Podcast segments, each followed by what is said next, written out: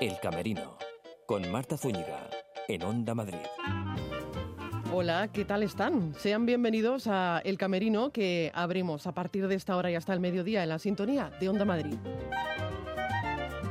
Vamos a estar en el Teatro Marquina, con dignidad, escrita y dirigida por Ignacio Vidal. Con el director del Festival Música Antigua Aranjuez, con Javier Estrella, vamos a charlar para conocer la programación que nos espera en Palacio. Hablaremos de Lope, más humano que nunca, en la sala Plot Point, de la mano del dramaturgo, actor y director Franklin Rodríguez. Y dentro del festival surge, y en la sala Mirador no se pierdan, Bruja de Wicca Danza. Y por supuesto que no faltará su cita con Chita Piña para hablarnos de los recientes premios Max y de la presencia del texto teatral en la Feria del Libro de Madrid. Vamos a abrir ya el camerino.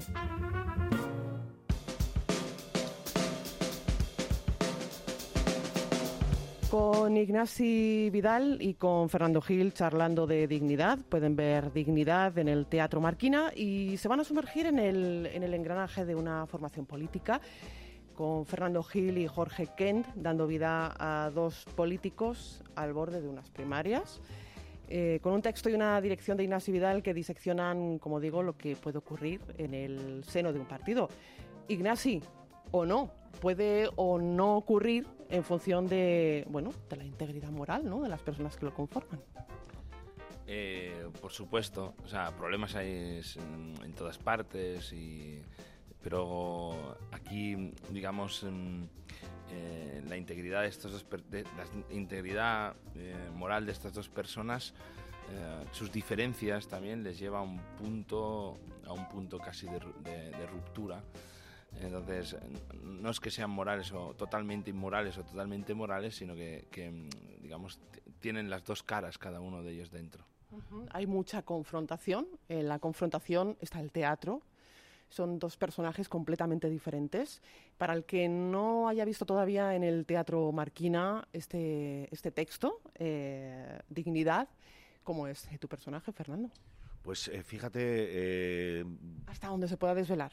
Sí, sí. No, son dos personajes que, parten de, un mismo punto, ¿no? Digamos, que llevan desde los 18 años en política, entraron juntos a, al, al partido donde están y, poco a poco han ido, han ido mm, cada uno en su faceta, ¿no? En el caso de mi personaje, más en, el, en la política, digamos, interna del partido y la, la, que se tiene, la que tiene que bregar, digamos, con y, la parte difícil de, de, atender a, pues, a, sindicatos, a empresarios, a tal. Entonces se tiene que bregar con, con gente dura y curiosamente mm, eh, parten de un, de un, mismo punto y esta diferencia de, digamos, de, cometidos les lleva a separarse, a separarse, a separarse, a encontrarse en ese momento en el que empieza la función, ¿no? Que es, digamos, el, el punto el, punto final o el punto y seguido de, sus vidas a partir de esa confrontación que tienen en, el, en la oficina ese día, ¿no?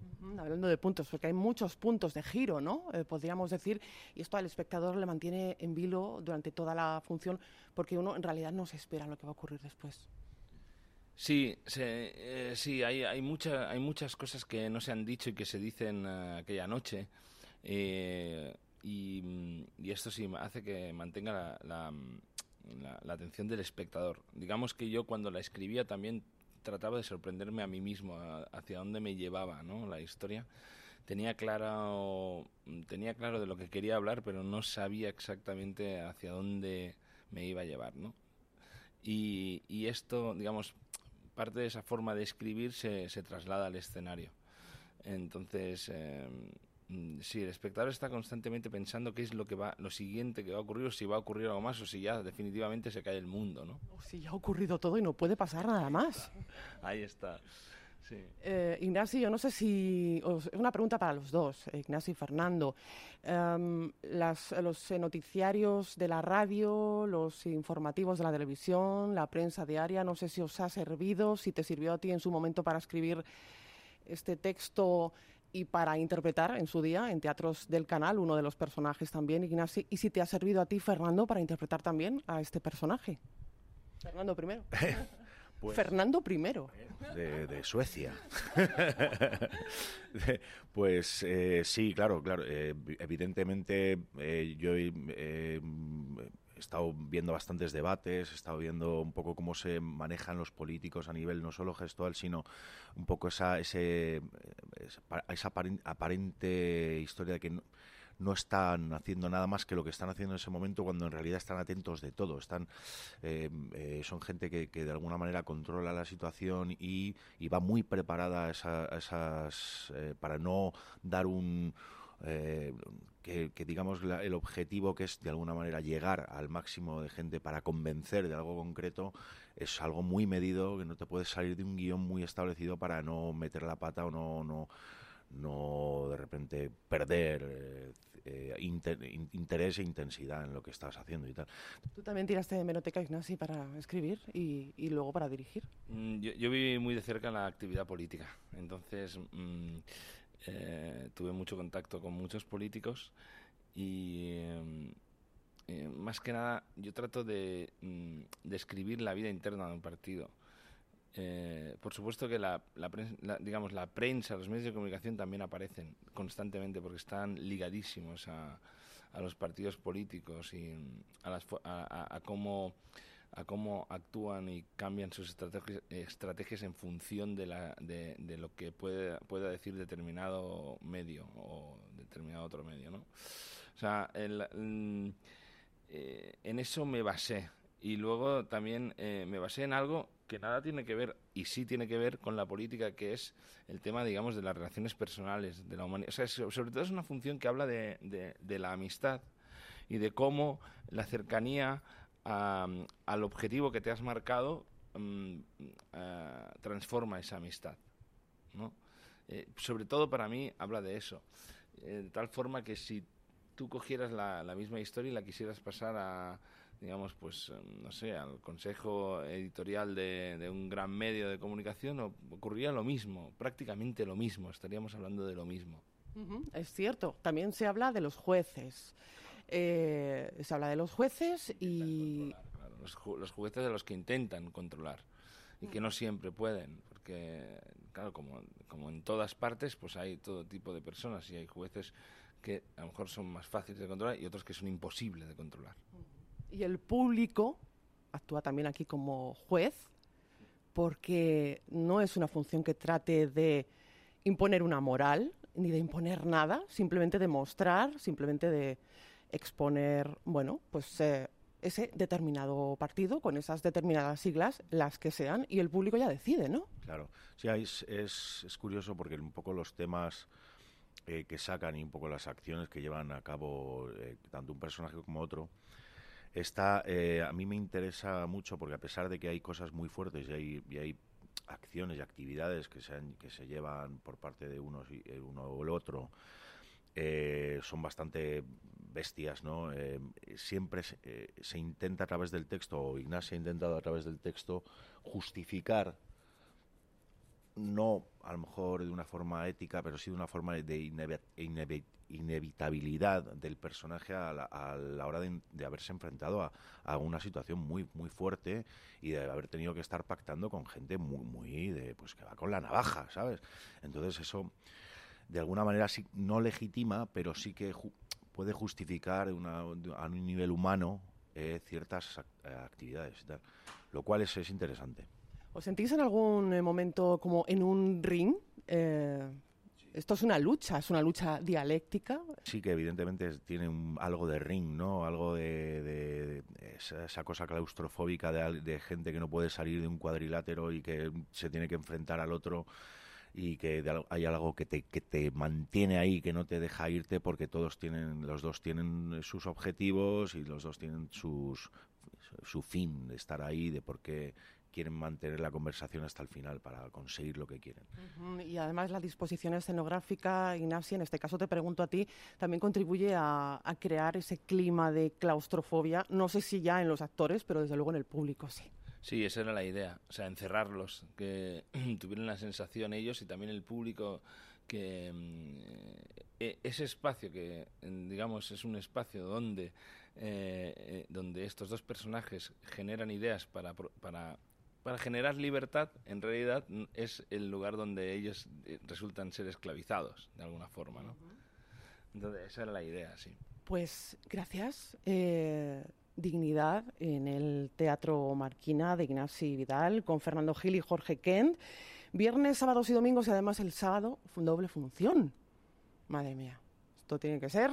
Sí, sí, sí. Es, eh, psicológicamente a las 4 de la tarde cuando vas hacia el teatro dices, madre mía, la que me viene ahora. Pero una vez ya que te metes en faena, la verdad es que la primera función eh, sales ahí y ya la segunda estás tan caliente que, incluso salen cosas nuevas, salen cosas eh, desde otro punto, porque ya la acabas de hacer, la tienes perfectamente amueblada en la cabeza y de repente te liberas, ¿no? Y la verdad es que la segunda función suele ser bastante buena. Hoy, hoy que es jornada de reflexión, además, es un buen día para venir a reflexionar eh, al teatro.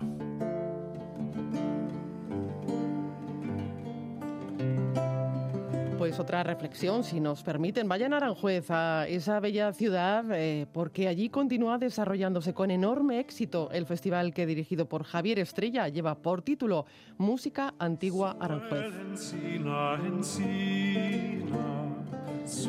Cumple ya 26 ediciones y este año está dedicado el festival a Magallanes y a la exploración de la música del Renacimiento que las expediciones marítimas llevaron a otras partes del globo.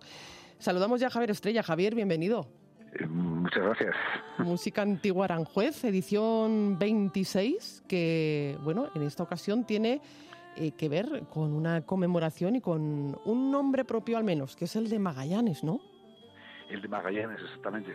Eh, el festival tiene esta denominación Piper Nigrum por los mares a las músicas y es precisamente porque esta, eh, comenzamos este año la conmemoración de esta gesta inmensa de Fernando Magallanes y Juan Sebastián Elcano, que fue la primera circunnavegación al mundo en 1519, que duró otros años, 1519 a 1522. Y vamos a tratar de estar estos años, entre el 2019 y el 2022, un poco explorando todo esto, mm, estas músicas que los mares eh, que a través de los mares llegaron a otros continentes y que nos vinieron a España y a Europa por los mares músicas de, otros continentes. Es una investigación, entiendo entonces, eh, sobre la música del Renacimiento también. Y sí, porque lo que viajó en ese momento eh, por los mares a otros continentes, pues era la música que se interpretaba aquí, la música del Renacimiento.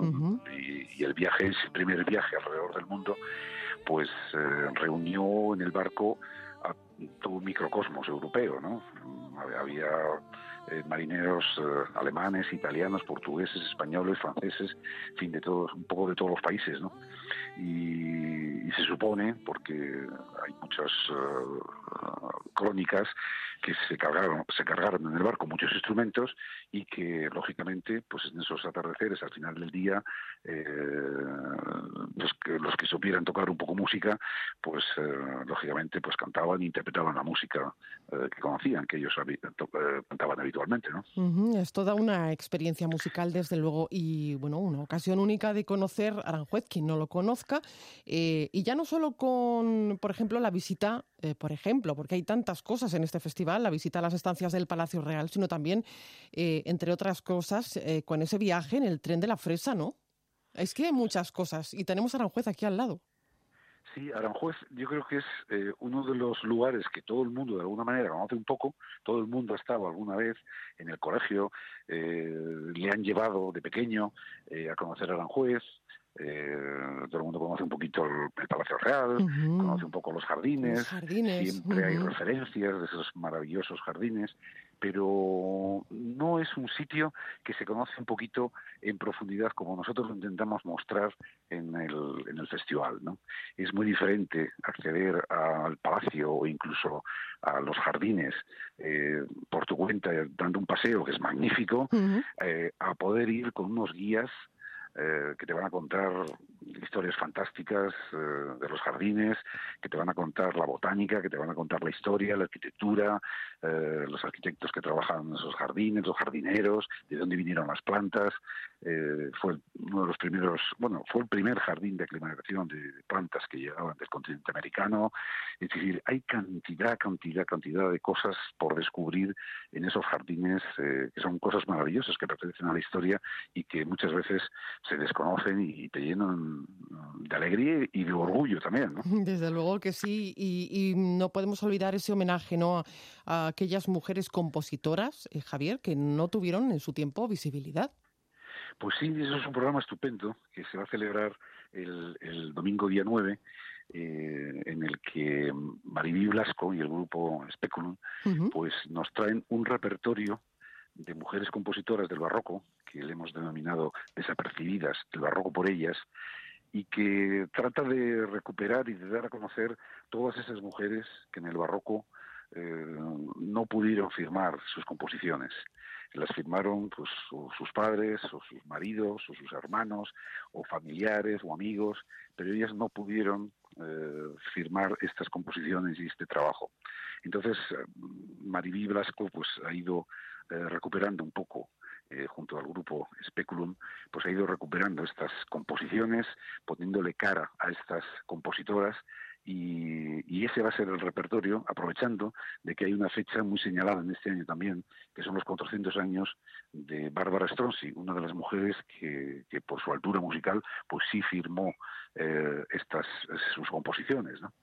Entonces, pues bueno, aprovechando eso, pues va a haber temas de, Bárbara Stronzi y de otras muchas desconocidas que pasaron en su tiempo completamente desapercibidas. Y todo esto, si no me equivoco, Javier, corrígeme si lo hago, en la capilla de Palacio. El concierto es en la capilla de Palacio y, un momento antes del, concierto, el concierto es a las 8 de la tarde, perdón, el domingo es a las 7, un momento antes tenemos una visita al Palacio un poco singular ya que, como, hemos comentado antes, pues hay mucha gente que conoce el palacio, eh, ha visitado el palacio, ha tenido guías que le han enseñado el palacio, pero en este caso, puesto que el concierto trata de las mujeres eh, que pasaron desapercibidas en el barroco, también vamos a hacer un recorrido por el palacio siguiendo la huella que las mujeres que habitaron el Palacio Real de Aranjuez dejaron en él, todos los aspectos más femeninos del, palacio, que hay muchísimas cosas sorprendentes. Entonces es una visita un poco especial, puesto que eh, seguir esa huella no es lo normal como pasa de unas habitaciones a otras, eh, hay tantas cosas por que ver y explicar, pero nosotros vamos a ir por el camino este de, la huella que dejaron las mujeres que habitaron en este palacio real, que es es eh, muy interesante. ¿no? Llevamos dos, dos guías,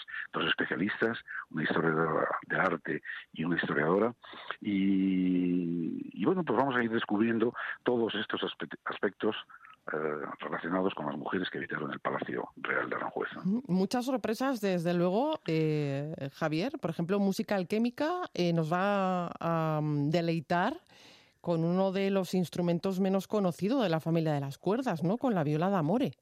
Pues sí, sí, en, general va a presentar un programa, Lina Turbonet, va a presentar un programa muy curioso y buscado en estos instrumentos de, tamore que se llaman eh, la familia de las violas, ¿no? Incluso con el baritón, que es un instrumento también, pues yo no sé cómo, cómo definirlo, porque había muy pocos. Eh, que, está entre, entre un cello y, bueno, eh, tienen una característica, todos ellos, todos estos instrumentos de amore, que tienen unas cuerdas que no se, no se tocan, sino que suenan por simpatía. y con lo cual el sonido es muy característico, pero ya esto casi prácticamente, estos instrumentos no se utilizan. Entonces Lina ha buscado un repertorio con especialistas de todos estos instrumentos. Eh, Lina es una mujer, eh, un intérprete maravilloso eh, y además apasionado y un temperamento y sus conciertos no dejan eh, no dejan a nadie indiferente y entonces pues bueno va, va a presentar estos, estos instrumentos un programa en el cual hay muchísimas músicas conocidas que, que van a ser interpretadas con estos instrumentos y va a ser una sonoridad completamente nueva no entonces yo creo que también es un momento bonito para descubrir eh, otros instrumentos que ya no se interpretan tanto como, bueno, no se interpretan casi en los repertorios habituales de los conciertos. ¿no? Y que sí se hace en el Festival Música Antigua Aranjuez, eh, que se va a prolongar hasta qué fecha para tenerlo bien apuntado en la agenda, Javier. Pues terminamos el festival el 22 de junio con precisamente un espectáculo eh, que hemos encargado y que llamamos Rumbo a Poniente, que es, es eh, un espectáculo musicoteatral en, en el cual un actor, Oscar Zafra, pues va a narrar estas, eh, esta aventura eh, increíble que hemos comentado anteriormente, que es la dedicatoria del, espectáculo, esta aventura de, Fernando de Magallanes y, el regreso con, con el Cano, de la mano de un texto que ha escrito David Álvarez y con la música del Colegio Músico de Madrid que dirige Manuel Minguillón. Y es una recopilación de música del Renacimiento, pero que también tiene eh, muchos toques de las músicas que estos marineros eh, estos fantásticos marineros encontraron por el mundo en su travesía y lo que y lo que trajeron. Eh, además de un montón de efectos que también hay que los propios músicos van a realizar. y pues tampoco, sí, perdóname, diga, dime, no, dime. No, bueno, es pues eso, que tenemos la, oportunidad de, de, ver un espectáculo nuevo, que el estreno es eh, este 22 de junio, y que no solo vamos a escuchar música, sino que pues tenemos un texto fantástico que David Álvarez inspiró un poco en, varios libros, principalmente en el, en el libro de Stefan Zweig sobre, sobre Magallanes, que es una novela maravillosa, pero maravillosa, pero luego, también en la crónica de Pigafetta, en, en diversos textos eh, que narran un poco todo lo que, cómo era el mundo en esta época, ¿no? Y cómo fue eh, esta aventura de Magallanes y el Cano en que, terminó con hacer la primera circunnavegación eh, al mundo, ¿no? Pues Javier, muchísimas gracias por, por acercarnos este viaje eh, y, todo lo que nos espera de aquí al 22 de junio en, en Aranjuez con este Festival Música Antigua Aranjuez. Javier, ha sido un placer como siempre. Pues eh, yo muy agradecido, muchísimas gracias por, por charlar tener la oportunidad de charlar un poco sobre el festival y nada, solamente deciros que, a los oyentes que toda la información, incluso la música, está en la página web del festival, que solamente es eso, músicaaranjuez.com. Afina tu voz, prepara tus cuerdas vocales y viaja gratis a Nueva York. Pero antes, gana el mayor concurso de karaoke de Madrid de Cheers Karaoke. Inscripciones hasta el 28 de mayo y los ocho finalistas tendrán beca para la mejor academia de Broadway. Apúntate en cheerskaraoke.com o en el 650 094 382.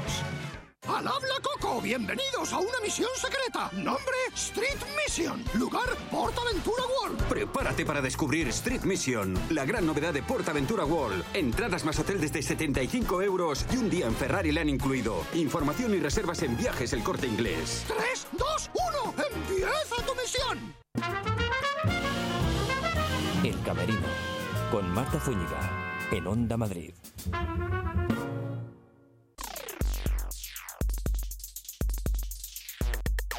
Bruja de Wicca Danza. Y hablar de Wicca Danza es hablar de Yolanda Sánchez Gallego, de Milagros Galeano y de Laura Palacios. Bruja es una pieza de danza contemporánea y vídeo, eh, fruto, creo, de una concienzuda investigación, ¿no? Eh, mm, milagros sobre la mujer y sobre la represión. Sí, empezamos este trabajo, este proyecto hace dos años. Eh, ambas, Yolanda y yo, fuimos las que comenzamos con, esta, con este proyecto y, empezamos a, investigar, leyendo diferentes tipos de libros, manuscritos, eh, visionando documentales, películas, eh, conferencias, entonces todo con la idea de, de confeccionar una especie de guion eh, que diese solidez a, nuestra idea, que queríamos hablar sobre todo de la represión, la culpa y todos esos conceptos asociados a la palabra bruja, que, que, no, es, no, no, queremos reivindicar la palabra bruja como algo bonito y algo positivo y, no, y quitarle esas connotaciones negativas que todos conocemos. Porque, Yolanda, aquí hay mucho compromiso eh, físico, social y sobre todo teatral, ¿no? Sí, es una, un conjunto de las tres y también había una idea, como dice Mila, un poco esa investigación de la palabra bruja y de rescatar por qué nació esa bruja en la Alta Edad Media que fueron perseguidas, ¿no? Y, a partir de ahí esa bruja que, que adquirió mucho poder, bueno, pues eso era, era algo temerario y era algo que había que liquidar. Y ese, ese estigma de la bruja y de la mujer, el que perseguimos, y en esta pieza queremos rescatar la parte, la parte bonita, ¿no? la parte sanadora de la mujer y la bruja. Y es todo, todo un conjunto. ¿Y cómo caminan, se dan bien la mano la danza y el vídeo en este caso? Pues yo creo que sí, porque en realidad también como que conviven un poco en escena. También los vídeos, parte de los vídeos somos nosotras, entonces también como conjuga un poco lo que es en escena en ese momento con otras experiencias que nosotras hemos tenido en otros momentos juntas.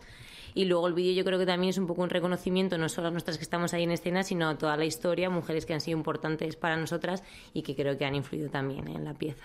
Mujeres, por ejemplo, que os han influido como, mm, no sé, si os puedo preguntar, como cuáles. Pues mira, yo qué sé, Rigoberta Menchú.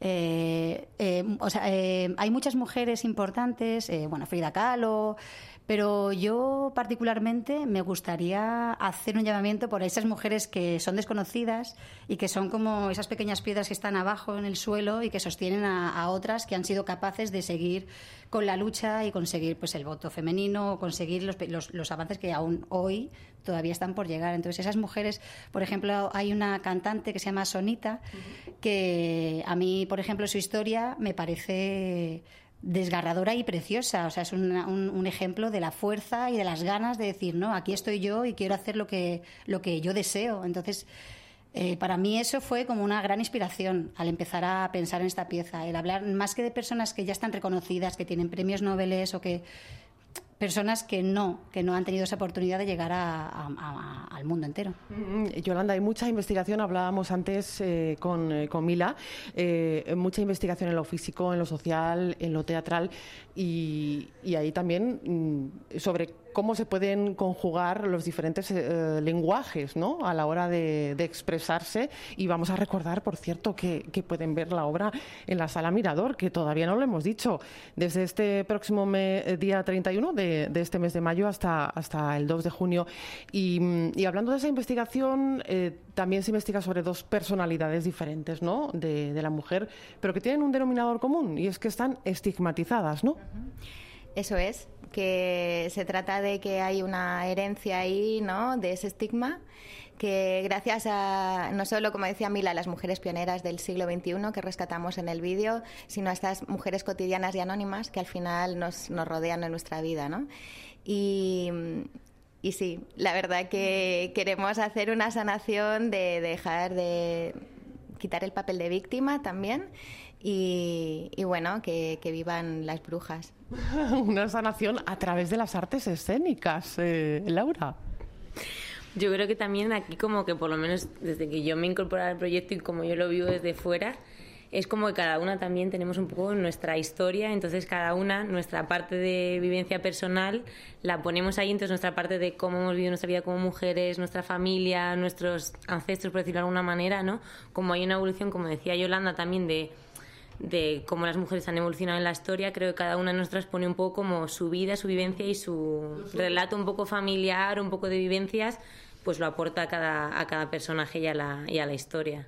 ¿Hay alguna hay dramaturgia en, eh, en, esta pieza? Sí, hay de hecho una escena que, que particularmente a mí me, me, me, me, lleva a mi madre, mi abuela, a todas las mujeres que han formado parte de mi familia, a esa forma de expresarse que, sin quererlo, porque era una cosa social, una cuestión social, eh, realmente era un mensaje represor. Entonces hay una parte en la pieza que, eso se encarna y se encarna, justo y precisamente eh, utilizando un texto teatral. Eh, la dramaturgia hemos tenido ayuda de dos personas, de dos, un director teatral y, una directora coreográfica que también tiene experiencia en, las artes escénicas. Y bueno, nos han ayudado un poco a llevar a cabo esa escena y sobre todo lo que es la, el, la aportación de cada una. La, la aportación personal y espontánea eh, de cada una. Recordamos eh, la sala Mirador. Van a reflexionar con este montaje hasta el 2 de junio dentro de Surge. Se contrapone la serenidad, por decirlo de alguna manera, de los cuerpos ¿no? con la disciplina. Eh, es como si una fuerza tratara de imponerse. ¿Pero qué me ibas a decir, Yolanda? Yo recuerdo que llevé un artículo de bruja, eh, en ese momento Mila estaba leyendo cosas de brujas, hubo como una sincronicidad. Entonces eh, ella empezó a leer eh, libros de esta historiadora, de María Tausiet, y yo El Calibán y la Bruja, de Silvia Federici, y a partir de ahí ¿no? empezamos a, a poner cosas en común y a hacer un trabajo de mesa. Pero lo más curioso es lo que dice Laura, yo creo que al final esta historia cada una la, la, cuenta y la trae de una manera, ¿no? Entonces, bueno, eso es enriquecedor también. Claro, es un poquito la aportación personal de cada uno, ¿no? de cada uno de los intérpretes. Yo quería, quería mencionar a Miguel Lago, que fue el director, eh, drama el dramaturgo que nos estuvo echando una mano para darle esa forma eh, ese, esa solidez, ¿no? De, desde su punto de vista de, de director y actor. ¿Y a qué público, Laura, va dirigido? Este, va dirigida esta pieza. Pues la verdad que yo creo que más o menos a todo el mundo, porque creo que todas las edades, todo tipo de gente, creo que cada cual podría encontrar un poco su conexión. Para mí un poco, como que creo que supongo esa diferencia, la vivencia de las mujeres que puedan vivir, eh, venir a ver la función, porque lo vivirán desde un modo como más vivencial, más, no lo sé, más diferente. Y digo yo que los hombres más desde otra perspectiva. Tendría la verdad que curiosidad de ver cómo, cómo lo vive cada persona que venga a verla, la verdad. Yo creo que es una pieza que te, que te conecta con, con alguien cercano, seas hombre, seas mujer, eh, adolescentes, por ejemplo. Creo que es una, una edad súper interesante porque les, les activa como el pensamiento crítico y probablemente les conecte con personas cercanas, incluso siendo adolescentes o, o siendo eh, de, de, más edad, de diferentes edades, hombres y mujeres, porque creo que viene representado dos papeles eh, que se van desarrollando, no son papeles de, de dos. De dos bailarinas o actrices cerrados, sino que se van, van evolucionando y entonces creo que puede tener conexión con cualquier persona y se va a sentir refleja, de, reflejado e identificado con alguien, si no con alguien cercano, con ellos mismos. O sea, que... Porque lo, lo, que has dicho, Milagros, es, es importante, es lo de, el afán de despertar el espíritu crítico en el espectador, ¿no, Yolanda? Sí, desde luego que es bueno que estamos eh, implicadas ¿no? socialmente y con, y con esta historia de alzar el papel de la mujer y presentar cómo ha habido bueno pues un sometimiento ¿no? del papel de la mujer por diferentes razones iglesia política cultura y, y yo creo que sí que, que, a todo el mundo le resuena familiar de alguna manera no creo que va a haber una identificación y que hay que ir a verla a la sala Mirador, que vamos a hablar, aunque sea un poquito, de Wicca Danza. De, vamos a hacer un poquito de historia, mirar un poquito atrás. ¿Cuánto hay que mirar atrás para hablar de Wicca Danza? Pues Wicca Danza nace hace dos años y Milagros y yo nos conocíamos de Caravedanza. En el 2007 empezó Caravedanza, bailábamos allí y esto fue como un reencuentro de, de brujas, así tal cual.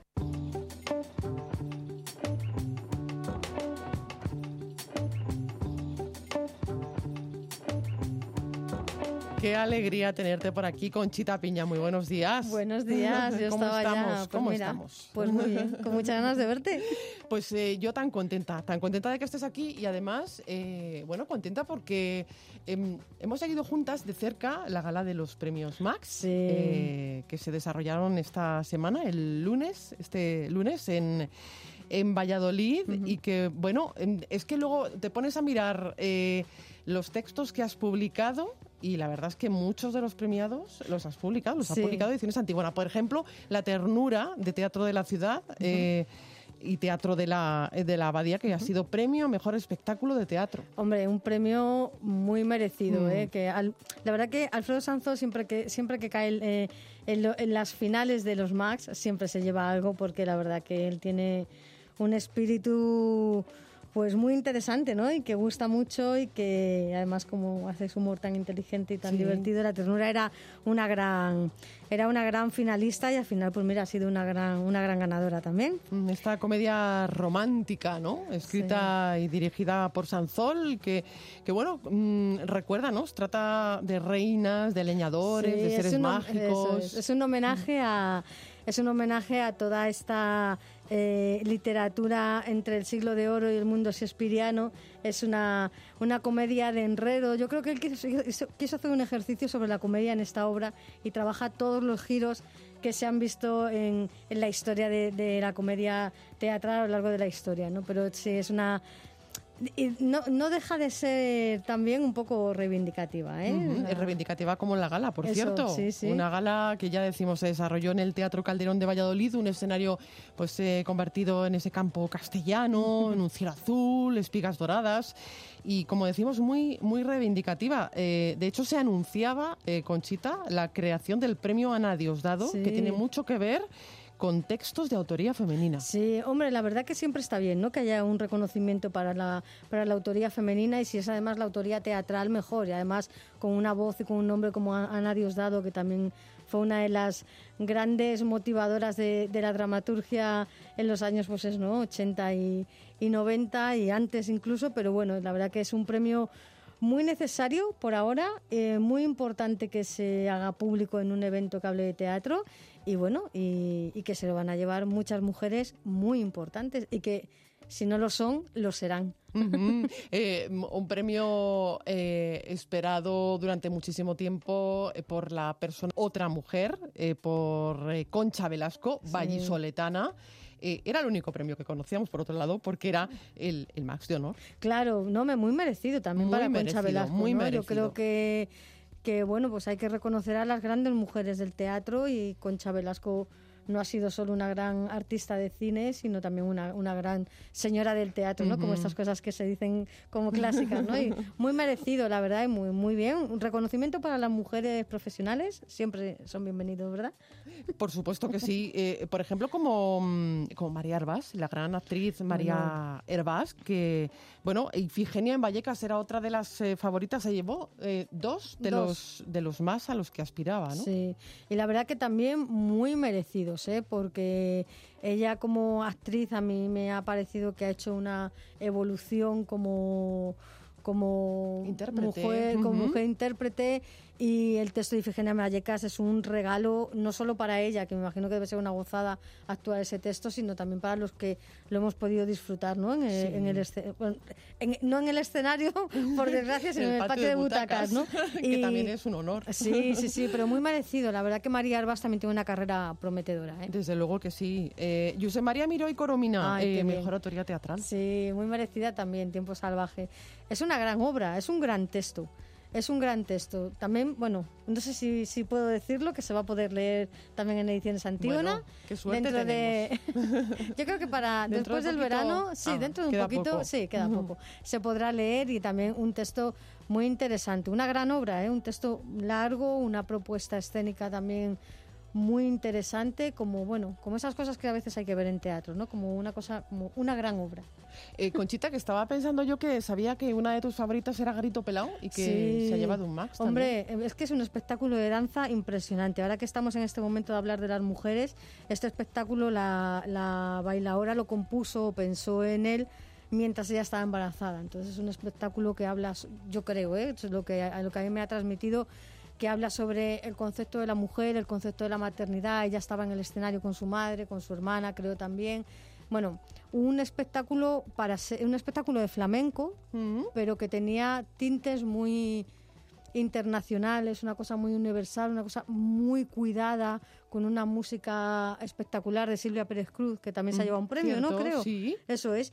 Y una cosa que es qué pena que sea un espectáculo efímero, ¿no? Porque, pero, pero era una de las grandes candidatas ya desde, desde, la, desde las primeras nominaciones y, y, mira, muy bien, muy merecido. Vamos a hilar una cosa con otra. A ver, a ver qué tal me, a ver qué tal me queda, bueno, Conchita. Pues bien, porque, ¿cómo te va a quedar? a ver, eh, eh, decíamos antes que eh, los textos de los de los Max, de los que uh -huh. estaban presentes, eh, no ya no solo candidatos a los Max, sino que se lo han llevado, eh, se pueden leer en ediciones Antígona y que Ediciones Antígona, lógicamente, va a estar presente en la Feria del Libro, que comienza en nada. Sí, en... qué bien hilado. Bien, ha visto que bien traído todo.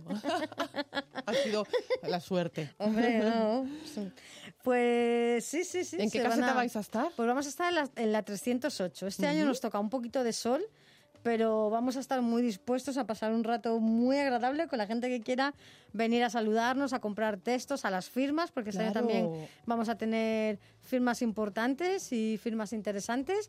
Y bueno, habrá, habrá oportunidad yo creo que de volver a hablar de esto, ¿no? Y recordar algunas firmas y solamente, pues nada, que vayan preparando la gente la botellita de agua, el sombrero y una bolsa para reciclada para comprar. Claro, claro, eso es importante también. libros. Eh, porque eh, eh, recuerden que el teatro, el teatro también se, se lee y que, bueno, pues van a poder ya no solo darse un paseo por, por el retiro, sino además hacerlo en compañía de los libros, de los libros teatrales.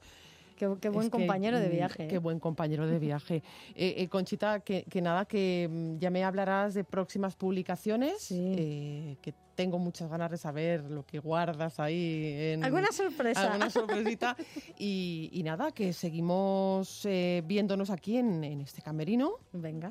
para charlar sobre todas aquellas propuestas escénicas que vemos a través de los ojos de Conchita Piña. El camerino con Marta Zúñiga en Onda Madrid.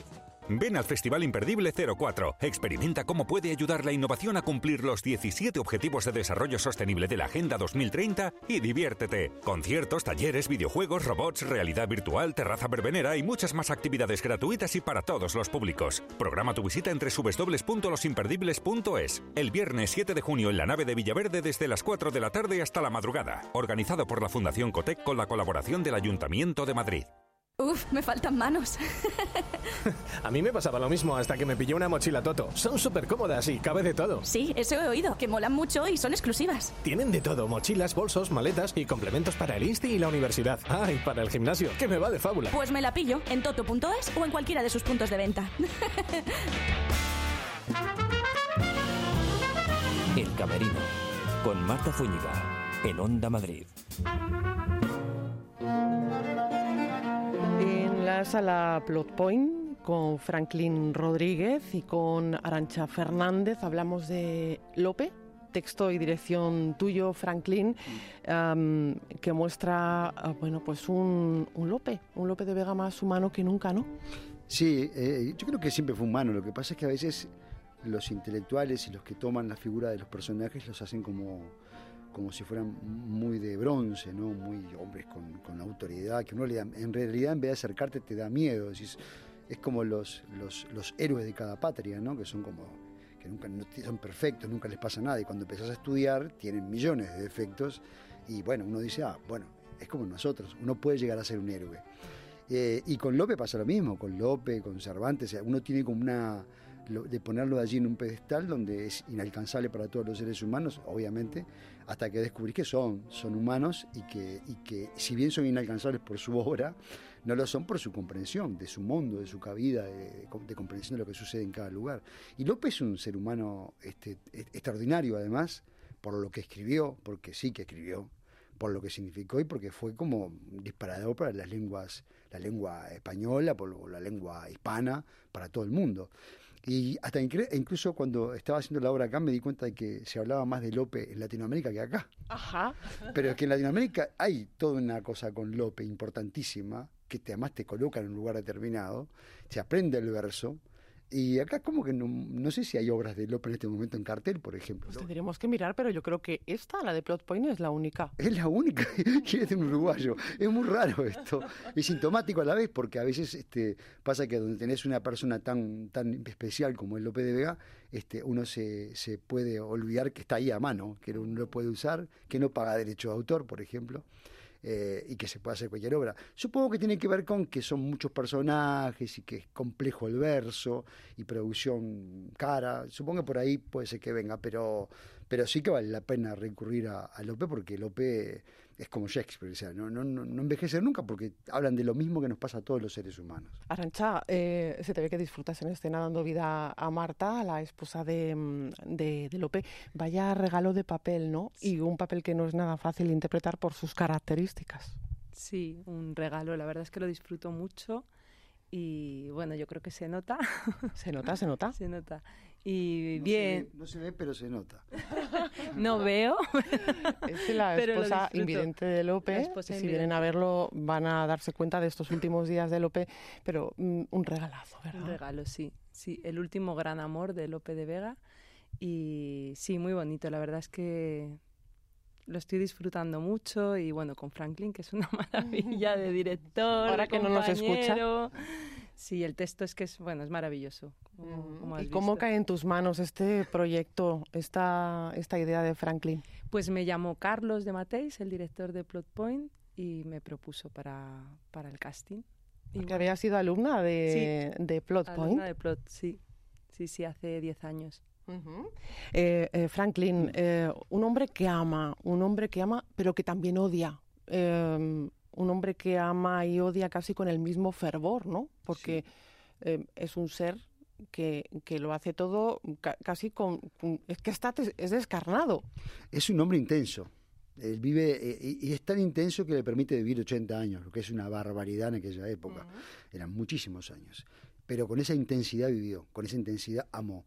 Incomprensible porque hasta incluso hoy en perspectiva uno puede decir, pero no podés tener tantas mujeres siendo casado. De hecho, él sabía que estaban mal y, se- mete en la iglesia, ¿no? A tratar de ser cura solamente para poder este, combatir esa pasión que tenía. Pero una pasión que él siempre defendía con, esa, historia de que yo me enamoro de cada una de ellas fervorosamente, lo dice varias veces, esto, esto es textual, con, con intensidad, yo me enamoro de verdad, no es que yo salgo con ellas, porque se enamoraba, era una persona enamoradiza.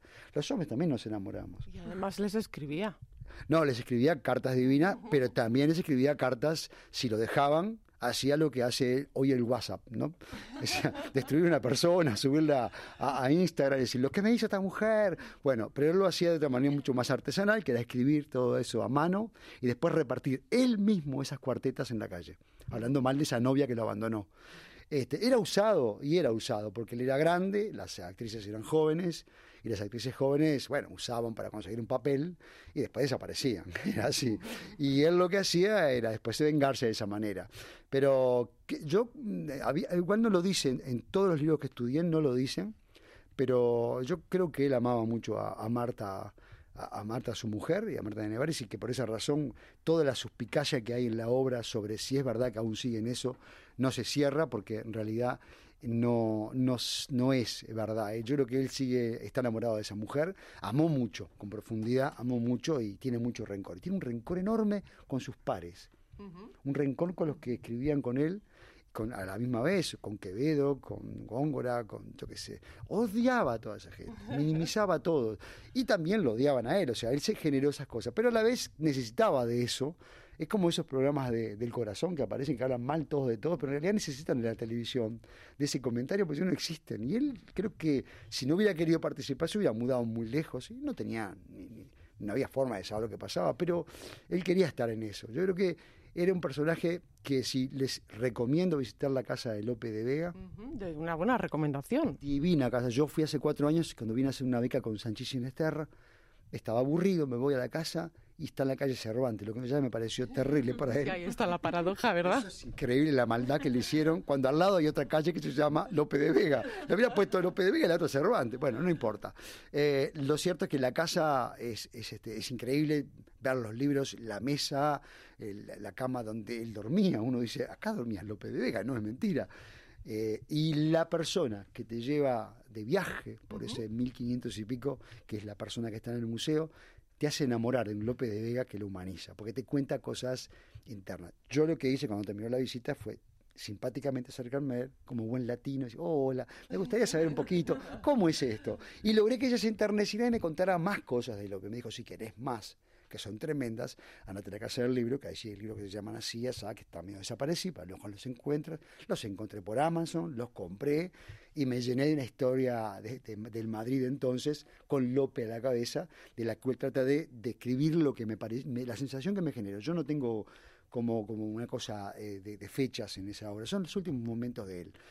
Pero cuando me presenté a Iberescena, que es un proyecto con, con, este, de habla hispana, menos Brasil, después todos los países participan, me presenté para hacer una coproducción con Cantabria, con la gente de Cantabria, los que ganaron el Max hace como cinco años.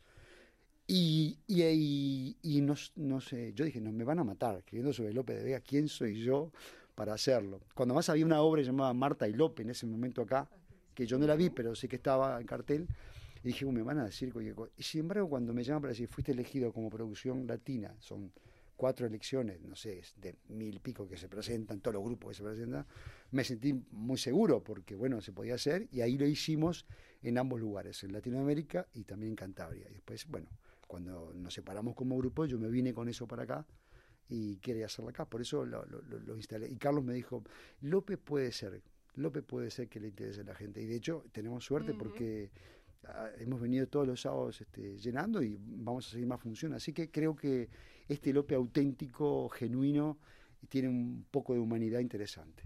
Hablamos de, humanidad, como ha dicho Franklin, ha hablado del amor, ha hablado del odio también. Em, Marta está muy enamorada de Lope. Muy enamorada de Lope, sí, sí. Y consigue, yo creo, sacarle de ese mundo amoroso que, tuvo. Ella se queda ciega, eh, pues con treinta y pocos años y entonces él deja su vida, la vida que había llevado y se dedica a cuidarla. ¿Hay mucho trabajo de documentación para elaborar el personaje, Arancha? un poquito, un poquito, un poquito, sí, un poquito. Cuéntame cómo ha sido, cómo has eh, formado ese DNI del, de tu personaje, de Marta. Pues yo no conozco, la verdad es que hacía mucho que no leía a Lope, desde, casi desde el instituto y me puse a leer, a leer, a leer y tampoco recordaba la última, los últimos años de Lope y empecé a leer sobre Marta de Nevares. Y, bien, muy interesante. Empecé a leer que, bueno, ella la casaron muy jovencita, se enamoraron en una fiesta, pero ella seguía casada con su, con su marido. Tuvieron dos hijos que dicen que eran de Lope y eran de Lope. Uno de ellos muere. Bueno, eh, estamos haciendo casi. No, vamos a decir, vamos a hacer un spoiler porque eso está en los libros de historia. Aquí no hay spoiler, como con esas famosas series de televisión.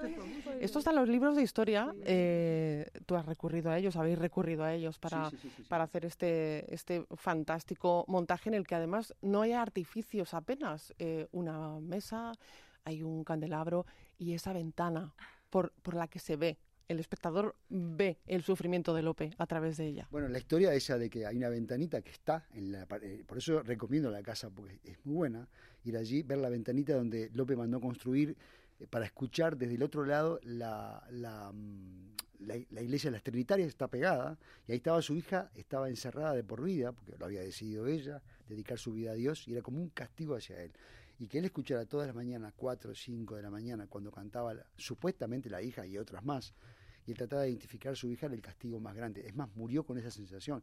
Y de hecho, lo que pidió fue que su cuerpo fuera este, acostado allí en el piso, mirando a la, a la ventana para encontrarse con su hija. Eso, eso es una imagen muy fuerte porque, porque todo su amor carnal por las mujeres, su amor de corazón, como quiera llamarle, también se daba que él amaba a las mujeres en toda sensación, porque su hija chica muere su más pequeña muere de fiebre y él también se, lloraba mucho por eso y por su hija que se había ido. O sea, él tenía por, por el sexo femenino una apreciación muy grande. Y algo que no está en la obra, que sí está en la parte de la biografía de él, es que él decía que sus personajes femeninos eh, eran los más humanos que, había, que, que, se había escrito en ese entonces. Un poquito también soberbio, ¿no? Pero él decía que, claro, que generalmente la literatura de esa época eran más masculinos. Y él, bueno, se llama La Dorotea, una obra. No es cualquier cosa. Ni, siquiera a Shakespeare se le ocurrió poner Lady Macbeth. Puso Macbeth y viene Lady Macbeth como consecuencia. Pero en realidad la protagonista es Lady Macbeth. Arancha eh, Fernández, muchísimas gracias por atender la llamada del camerino, por invitar aquí a Plot Point al camerino. Franklin Rodríguez, muchísimas gracias. Lo mismo te digo. Y, y nada, que si quieren ver verdad, no se pierdan Lope en Plot